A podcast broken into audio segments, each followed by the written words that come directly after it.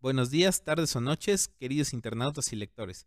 Quisiera darles de nuevo la bienvenida a mi programa Nombre por Definir en esta, su segunda emisión. Eh, espero que te encuentres de maravilla en estos inicios del año y pues todo siga así lo que resta. Con respecto a nuestro episodio de esta semana, continuaremos donde nos quedamos. El programa será la segunda parte del tema que estábamos tocando, los orígenes del manga y el cómic, y las razones del por qué Japón está dominando el mercado de las novelas gráficas. En la primera parte repasamos la historia de los cómics y del manga, hablamos de los principales creadores y en este capítulo continuaremos con el tema. Sin embargo, ahora exploraremos los motivos por los cuales el mercado nipón se encuentra dominando esta industria. Antes que nada, eh, estimado público, quisiera aclarar que este programa no busca tomar partido con ninguna política, no me interesa en ningún momento ni tampoco desacreditarla. Eh, lo que buscamos en este episodio es explorar los motivos del por qué se están inclinando la balanza hacia cierta región o hacia cierto tipo de arte. Ya aclarado este tema, ¿qué te parece si comenzamos? Para comenzar, me gustaría conversar contigo sobre por qué tip- estos tipos de obras se popularizaron a nivel mundial. Eh, bueno, la primera razón es que llegó la globalización.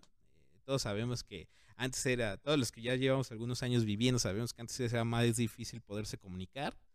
eh, pero con la globalización, mejores rutas logísticas y mejores relaciones entre países, pues hubo la capacidad de llegar a mejores eh, fuentes de entretenimiento, ya fueran libros, anime, historietas, lo que sea. Entonces, gracias a eso tuvimos esa oportunidad. Eh, además, pues el Internet, la presencia del Internet que permitía a nuevas personas llegar a hacer recomendaciones o llegar a nuevas fuentes de entretenimiento, pues facilitó lo que sería a largo plazo, lo que, lo que sería el boom de las historietas.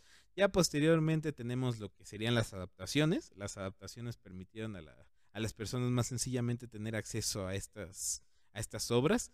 En el caso del cómic, que es eh, más particular, pues, siempre ha habido series live action y, animadas, pero el verdadero boom fue cuando aparecieron las primeras grandes películas de, de superhéroes. Nosotros conocemos cuáles son, pues son el Superman del Christopher Reeves, que ya fallecido, y el Batman Michael Keaton. Fueron el boom en ese momento, fueron los blockbusters, pero lamentablemente debido a sus malas secuelas, pues se cortaron estos proyectos. Luego como que estuvo medio, eh, eh, pues en mal estado lo que sería el mercado. Eh, llegando llegó en el año 2000 la, adaptación, la primera adaptación de X-Men, la cual fue un éxito debido a su calidad, su historia, su música. Fue una, fue una producción de, de mucho, mucho, mucha inversión, lo cual permitió que la gente sintiera interés por eso. Posteriormente vinieron lo que sería Spider-Man, X-Men 2, o sea, grandes representantes de lo que sería el, el cómic de superhéroes, particularmente creo que Spider-Man 2 resalta mucho, pero hubo muchas malas adaptaciones, ¿sí? Te estoy viendo a ti, Daredevil. Eh, entonces, ¿qué pasó en 2005? Eh, aparece Christopher Nolan eh, y se deci- decide hacer una versión más realista de Batman. Cuenta con bastante éxito, motiva otras películas como lo que sería la nueva saga de James Bond. Y en 2008 llega la secuela de la misma, que es El Caballero de la Noche. Fue un boom completamente. La gente no esperara que hubiera una, una película de tanta calidad sobre superhéroes. Buena historia, buena música, un montón de acción, unas actuaciones brutales, particularmente la de Heath lo cual le hizo darse cuenta a Hollywood y a la gente en general la capacidad artística que tenían ese tipo de obras. Curiosamente, el mismo año, pues nos llega Iron Man, ¿no? Iron Man, eh, de la mano de Robert Downey Jr. y de John Favreau, si no me equivoco, eh, apoyado por Kevin Feige, uno de los productores de Marvel, pues deslumbra, o sea, también se vuelve un éxito en caquilla, es exitoso, es popular, es muy divertida y le da a entender a Hollywood que a pesar de que estos personajes sean de- desconocidos, porque sí, Iron Man ahorita es conocido, pero en general no, no era tan particularmente conocido como el Capitán América, como Spider-Man, a pesar de eso, si se hacía una buena adaptación, cualquier personaje podía ser popular. Además, pues Marvel soltó la bomba de que quería traer adaptaciones de todos los superhéroes para llevar a una película de los Vengadores. Eso trajo la, la visión de Disney que compra la Casa de las Ideas, compra Marvel y pues tenemos todo el éxito que se ha visto. 22, 24 películas, todos éxitos en taquilla, las películas más taquilleras de la historia las tenemos eh, de, la, de la mano de Marvel, o sea, son las más exitosas. Y pues la competencia trata de hacer lo mismo, con menos o mayor éxito en algunas ocasiones. Entonces todo eso nos lleva al apogeo que la gente ha sentido en, el momento por los cómics. Del lado japonés, pues tenemos que las adaptaciones más famosas fueron el anime. Empezó en los 60 con Astro Boy, bastante popular a nivel mundial. Llegó incluso aquí a pues, América Latina. Mi, mi papá tiene recuerdos de, ver de niño lo que sería Astro Boy en blanco y negro. Eh, y posteriormente empieza a salir más Z en los 70s. Y llegamos a los 80s cuando, cuando pasa Dragon Ball. Dragon Ball se vuelve el fenómeno a nivel mundial. Toda la gente empieza a sentir amor por estas adaptaciones, estas historias japonesas. Lamentablemente muchos no sabían que había una versión escrita que estaban basados en un cómic, por lo que pues no sentían mucha atracción por eso. Pero pues, Sailor Moon hizo también un muy buen trabajo, en los 90 Sakura Car Captors, cuando en el 2000 llegan los tres grandes, tres mangas shonen de la Shonen Jump, perdón, la valga la redundancia, que se, hicieron populares en extremo, los cuales eran One Piece, son One Piece, Naruto y Bleach. Cuando los millennials descubrieron las tres historias, pues y descubrieron que había una versión escrita, se empezaron a, meter en ella, y lo cual popularizó el manga. Ahora el manga, pues ya sabemos que tiene un montón de, un poco de todo, es conocido, y pues en la actualidad vivimos nuevas adaptaciones, eh, gracias a Crunchyroll, gracias a Funimation, un poco a Netflix, eh, ya todas las personas tienen acceso a ella en su idioma o subtitulados al momento de que sale. Entonces esto ha permitido que la gente se, se haga parte de su vida estos tipos de entretenimiento. Entonces, estos son los principales motivos por los cuales estos dos tipos de, historietas se popularizaron. Ahora, si me gustaría proseguir con los motivos específicos del por qué la balanza se está inclinando en este mercado hacia, hacia Japón. Prosiguiendo con lo que conversábamos, pues el, primer motivo es el formato y la duración. Eh, pues bueno, eh, Tal vez como muchos sepan, la mayoría de los cómics, Batman, Superman, Spider-Man, son indeterminados y por lo mismo pues no tienen fin. Aparte salen periódicamente, eh, mensualmente o semanalmente o quincenalmente, siempre tenemos algún cómic de, Spider-Man. Entonces, debido a que tienen una extensión, eh, las personas muchas veces encuentran un poquito tedioso tratar de empezar con ellos. O sea, tratan de empezar desde tal vez el número uno y se dan cuenta de que tienen 10.000 números a continuación y se les hace un poquito complicados. Complicado continuar, aparte de que debido a esta extensión las editoriales de cómic que son DC y Marvel las principales, eh, pues tienen que buscar ideas. Eso muchas veces los obliga a hacer cambios pues extraños, ya sea cambios de identidad, matar a un personaje, revivirlo, eh, hacer crossover, hacer algo de multiverso. Entonces, eh, a veces estas historias, pues, eh, cuentan con la mala suerte de no ser tan populares, más por una falta de inspiración que por cualquier otra cosa. Al contrario del manga, pues es raro que sea indeterminado. Hay muy pocos mangas muy extensos. Los mangas más largos, pues, pueden llegar a los 110 volúmenes, lo cual, a pesar de que lo hace un tedio, a veces leerlos, es realmente accesible a comparación de cuánto, cuánto hay de Superman. La verdad es que oficialmente se escriben más historias de Superman eh, al año de, lo que se escribe del manga más popular. Entonces es más fácil hecho eso. Eh, del mismo modo, pues el manga no es necesario que se tenga que extender de manera de manera indefinida. Es raro que lo hagan. Por lo que pueden mantenerse en la idea y seguir una historia sí, eh, pueden llegar a tener clichés para continuar la, un poco más la historia, pero no siempre es así. O sea, ellos se ven más libres en el sentido de que pueden escribir lo que quieran, pueden hacerlo la versión más modesta.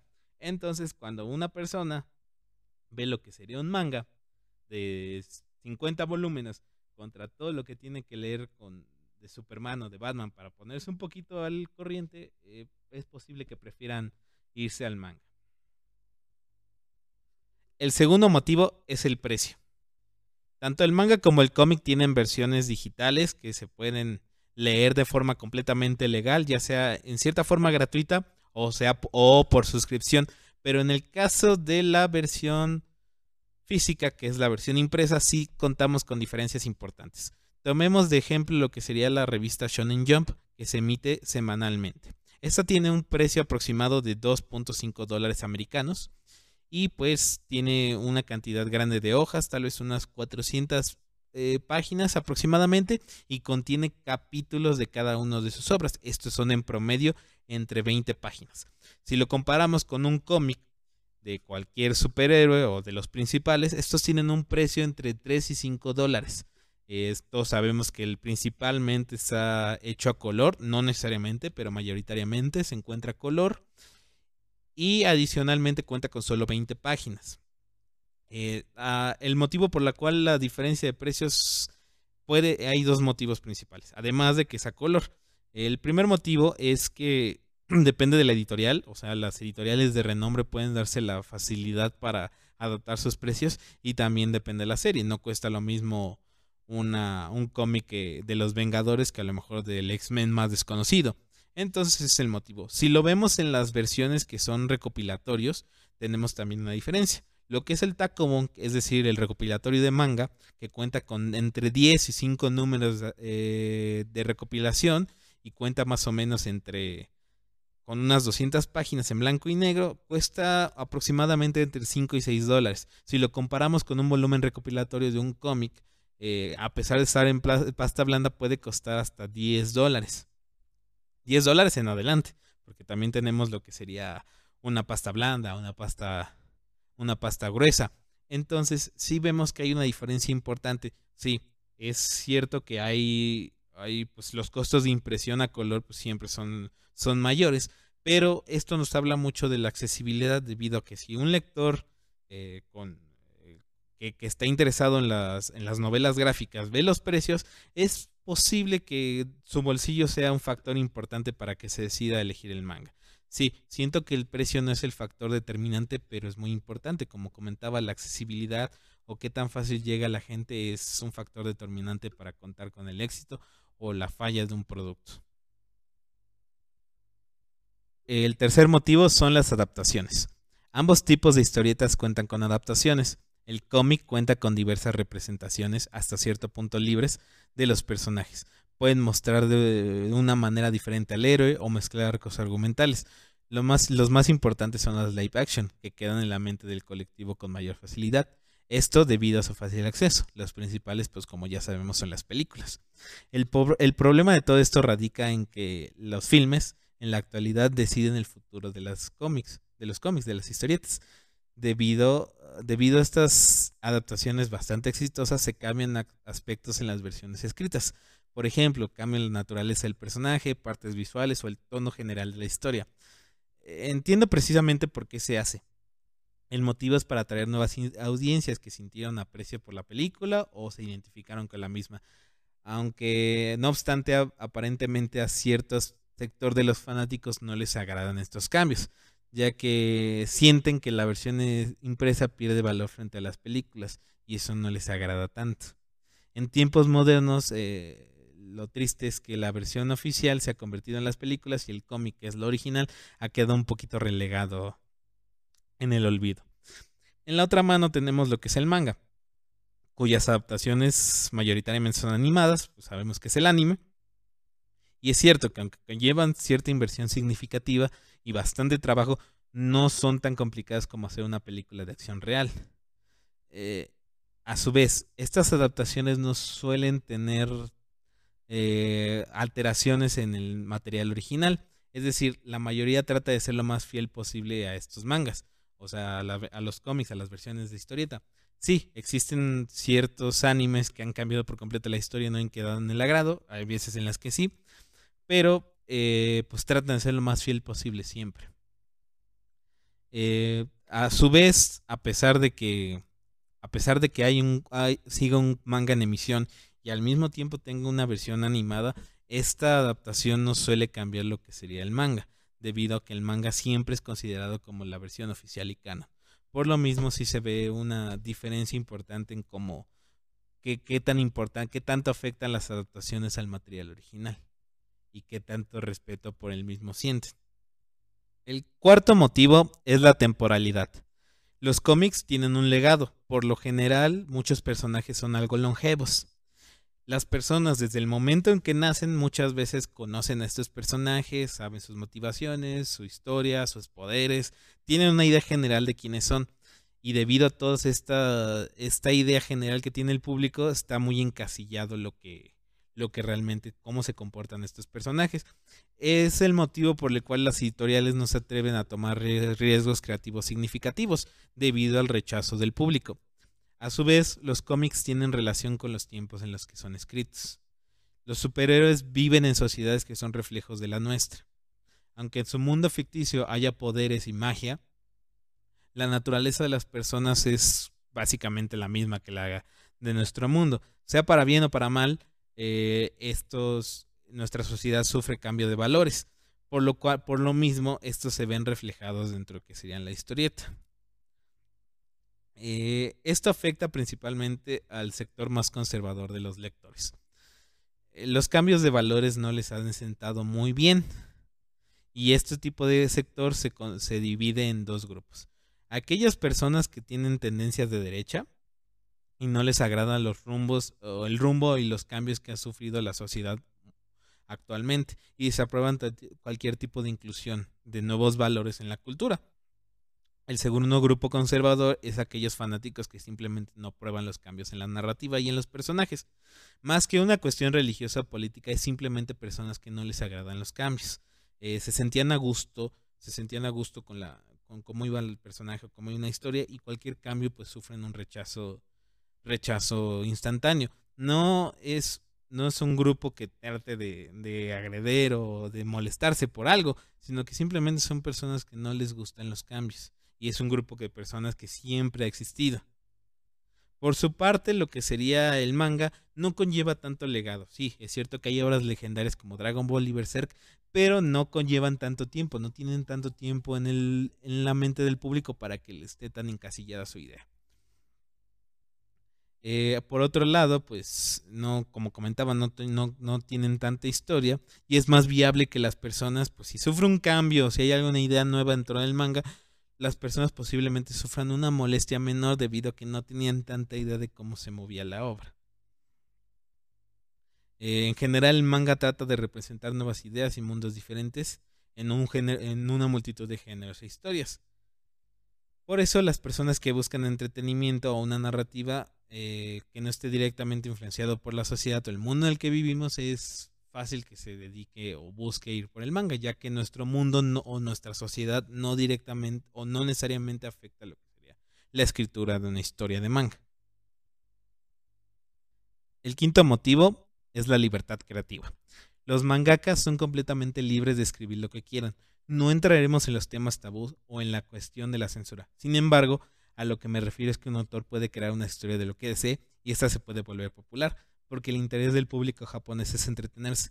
Los autores pueden escribir historias de piratas, eh, de un manga, de, un manga de chicas, fantasmas, de una que tiene problemas para comunicarse, de deportes, de alguien con problemas en el amor o de cómo escribir un manga. No tienen límite porque el público japonés eh, está abierto a cualquier tema. En cambio, los lectores de cómics no están tan dispuestos a nuevos temas o ideas. A nivel mundial, todas las personas identifican los cómics con los superhéroes por lo que si viene un cómic de otra temática, no le prestan atención porque creen que es de tipos enmascarados o porque no lo es y esperaban que sí lo fuera. Eh, la verdad es que los cómics tienen una variedad de temas impresionantes, son ahí de todo tipo, pero lamentablemente son ignorados por el público y muchas veces también por las grandes editoriales. Por eso no siempre pueden llegar a todos los posibles lectores. Adicionalmente hay otro punto. Las editoriales de manga no son completamente dueñas de los derechos de la obra, comparten, los comparten hasta cierto punto. Ah, con el autor, eh, este, este a su vez conserva cierta autonomía.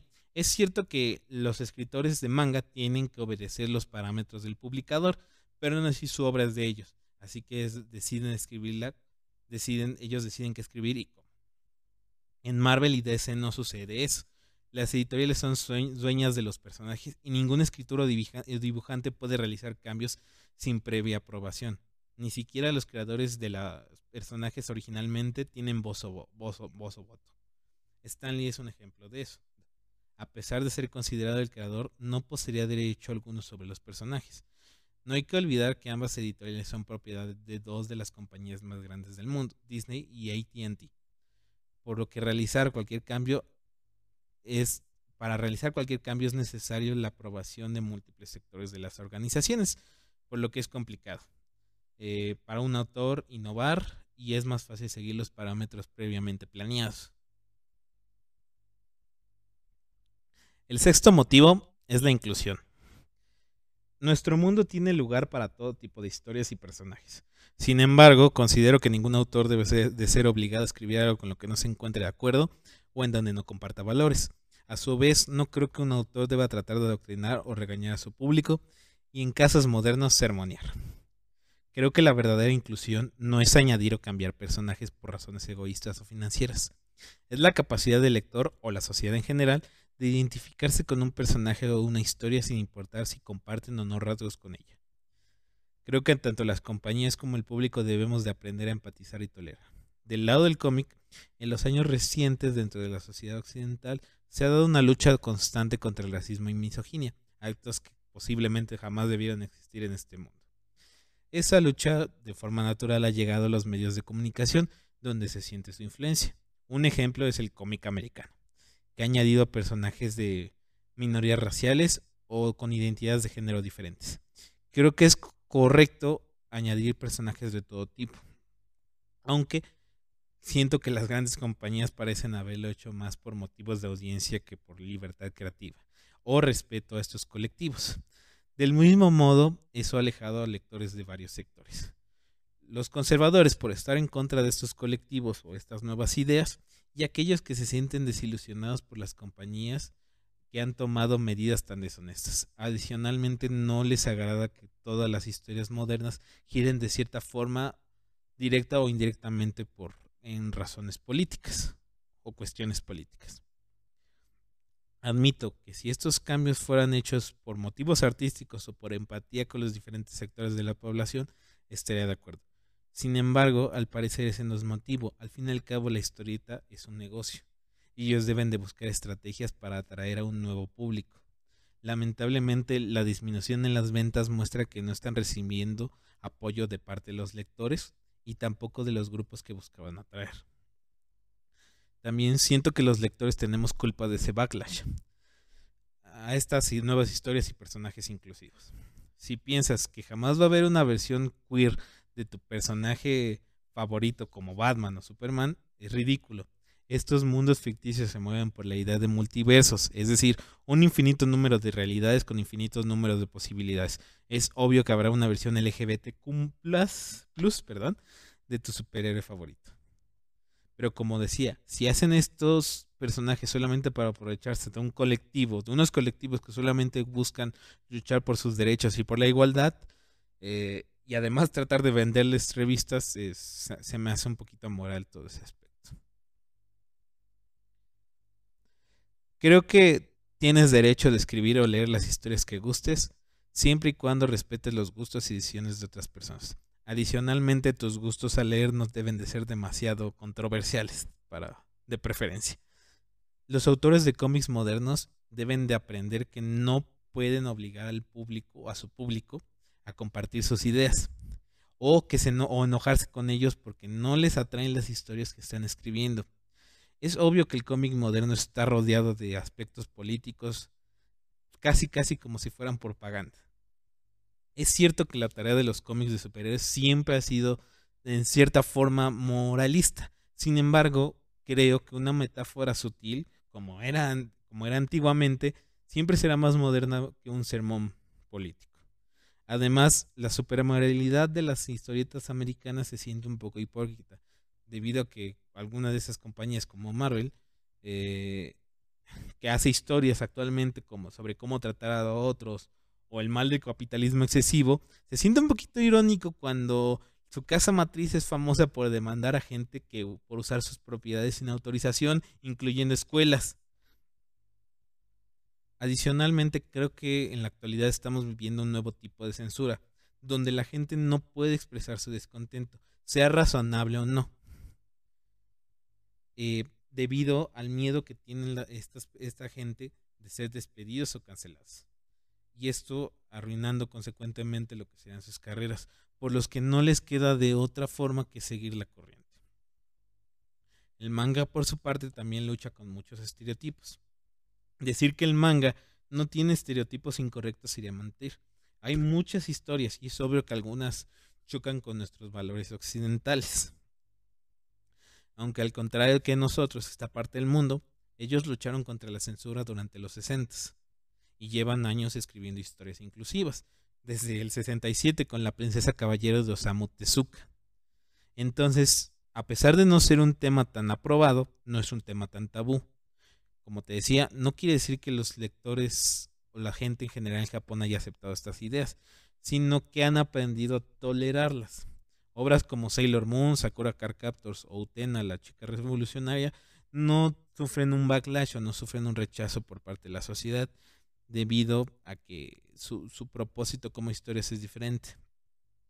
Incluso dentro de los géneros de manga, novelas o artes más famosos, en Japón se encuentra el biel, que es el boys love, o ya hoy como para los conocedores. Básicamente se trata de atractivos jóvenes masculinos que se enamoran. Es extremadamente popular allá y también en otras partes del mundo. Al contrario del cómic americano, eh, ellos no tratan de hacer historias inclusivas porque traten de llamar la atención o traten de atraer cierto público. Simplemente las hacen porque quieren entretener o porque se sienten a gusto escribiendo eso. Así que la libertad que, tiene el escritor o el público en una parte del mundo es diferente a otra. Y por lo mismo, el, manga, pues la gente que se interesa en historias, sean inclusivas o no, es, más fácil que cierta, cierta, cierto, sienta cierto aprecio por lo que sea el manga, porque son historias cualquiera que los americanos, que es básicamente un sermón. El séptimo y último motivo, pues, es el cansancio. Actualmente todos superhéroes, series, películas y videojuegos. Es obvio que hay un sector de la población que poco a poco se está hartando. El motivo es obvio. La gran mayoría de películas de ambas compañías son éxitos momentáneos que quedarán fuera de la mente del público una vez que se estrena la nueva película. Varios creadores de diferentes artes se han quejado de eso. Lamentablemente eso de una forma u otra está matando la industria del cómic, que ahora depende al 100% de las películas. No me malentiendas, es obvio que hay ganancias en los cómics después de las películas. Cuando sale un filme, hacen números especiales y las ventas aumentan, sin embargo, al poco tiempo vuelven a bajar, ya que son solo pequeños picos de aumento, y esto es debido a la falta de creatividad, a la falta de capacidad de las grandes editoriales para mantener ese público. Además, seamos honestos, en este momento los cómics ya no son un medio de comunicación, son solo publicidad para los filmes. Todos los géneros de cine extremadamente populares cayeron en el, con el tiempo. Un ejemplo es el western. Tarde o temprano los superhéroes dejarán de interesarle al público y el cómic sufrirá las consecuencias. El cansancio también lo podemos proyectar de una forma más sencilla. Cuando alguien quiere leer, simplemente y sencillamente, su primera opción va a ser un libro. En cambio, si siente atracción por las novelas gráficas, existe una alta posibilidad de que esté harto de la temática de superhéroes y decide elegir un manga, debido a la diversidad de temas que tiene. La segunda posibilidad es que realmente le gustan muchísimo los superhéroes, pero les hace, les hace más fácil seguir con lo que serían las películas, en vez de leer todos los cómics habidos y por haber de Spider-Man con los 80 años. Así que por lo mismo motivo tal vez también se animen algo nuevo como el manga. El manga, debido a su variedad y a su diversificación y a su accesibilidad, es posible que todavía tenga una vida a largo plazo. El cómic que se ha quedado estancado en temas, en artes y en narrativas, es posible que no lo cuente sino evoluciona.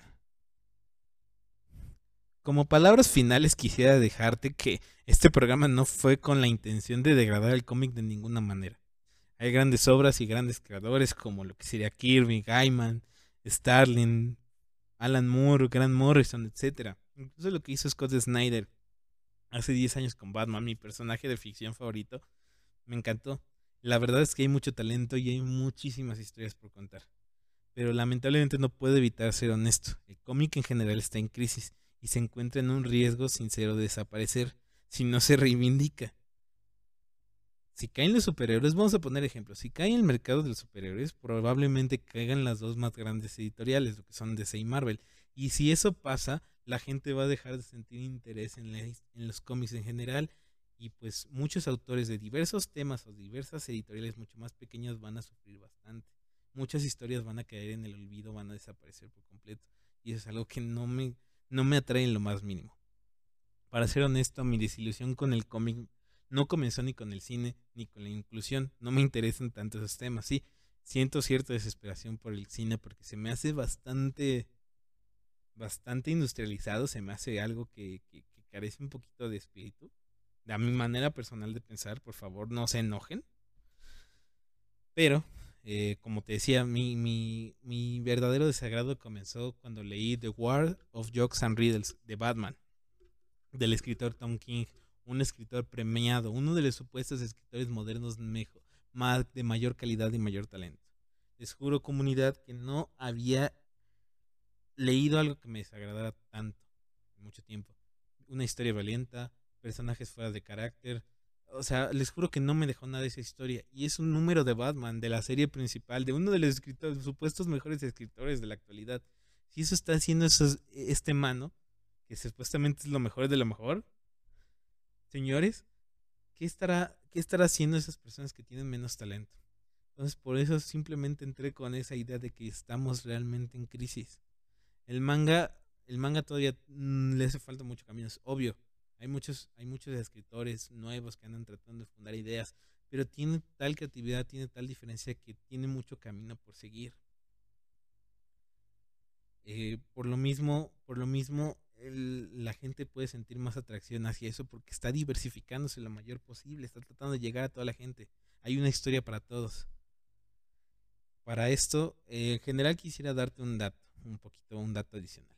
En la lista de la lista de bestsellers del de The New York Times, que es como la lista de referencia en general de los libros y de las novelas gráficas, es cierto que el cómic todavía tiene presencia tal vez en el número uno, en el top, pero en general las listas poco a poco están siendo dominadas por lo que fuera el manga. Voy a ponerte un ejemplo. El número de Batman que más vendió, vendió 200.000 copias a nivel mundial. Batman, el personaje más popular y el número más importante. Kimetsu no Yaiba, o sea, conocido como Demon Slayer, el año pasado vendió 82 millones de copias. O sea, ve la diferencia gigantesca. Sí, son varios volúmenes, pero la historia de Batman, o sea, la historia de Batman vendió poquísimo. No vendió ni el 10% el, número más popular de Batman, ni el 10%, ni siquiera el, el, 1% creo que vendió. Entonces sí hay cierta diferencia y cierto se está notando el, el agrado por otras, por otras formas de arte. Sí, es obvio que ningún personaje de manga va a vender más que los cómics, que los personajes de cómics. Los superhéroes son ahorita los personajes de ficción más redituables.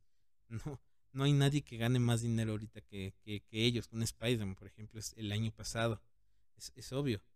Pero poco a poco esto está forzando a los cómics a desaparecer. Y no hay que olvidar que al fin y al cabo las películas toman, toman por completo inspiración de las historietas si llega un colapso, llega de haber historietas o se acaban lo que las historias por contar, va a desaparecer sin superhéroes naturalmente. Entonces, eh, como te decía, la, intención de esto no fue criticar de ninguna manera lo que sería el cómic. Simplemente decir el, por el motivo por el que está en crisis. Hay rumores incluso de que ATT amenazó a DC Comics de que si la reestructuración no funcionaba, funcionaba, posiblemente dejen de hacer historietas, lo cual sería un golpe letal para la industria. Entonces, pues te agradezco muchísimo este alargado, que estuvieras conmigo en este alargado viaje, eh, que, me permitieras explicarte por qué hay un declive en los cómics y que no te haya parecido tan cansado. Hubo muchos temas de los cuales hablar debido a que si no los enfocábamos no íbamos a entender por qué se está dando este fenómeno en el mercado. Por lo demás, pues quisiera agradecerte mucho tu presencia y paciencia con todo esto. En nuestra segunda emisión de Nombre por Definir, mi nombre es Alan Aibar, soy escritor. Si te, si te gusta nuestro trabajo, ojalá puedas darle chance a mi página donde estoy publicando artículos o, un nuevo libro de ahora en adelante, o a mi fanpage que, que está, estamos tratando de interactuar con la comunidad en general del mismo modo, si hay algo, algo que no te haya agradado de este, de este programa o que sí lo haya hecho, por favor, compártelo. Mi intención es mejorar esta experiencia lo mejor posible, valga la redundancia de nuevo. mi intención es mejorar todo esto y pues estoy dispuesto a escucharte a ti, a ti internauta. Entonces, pues te agradezco mucho, eh, que tengas excelente, excelente semana, espero volverte a ver en nuestra siguiente emisión. Hasta luego.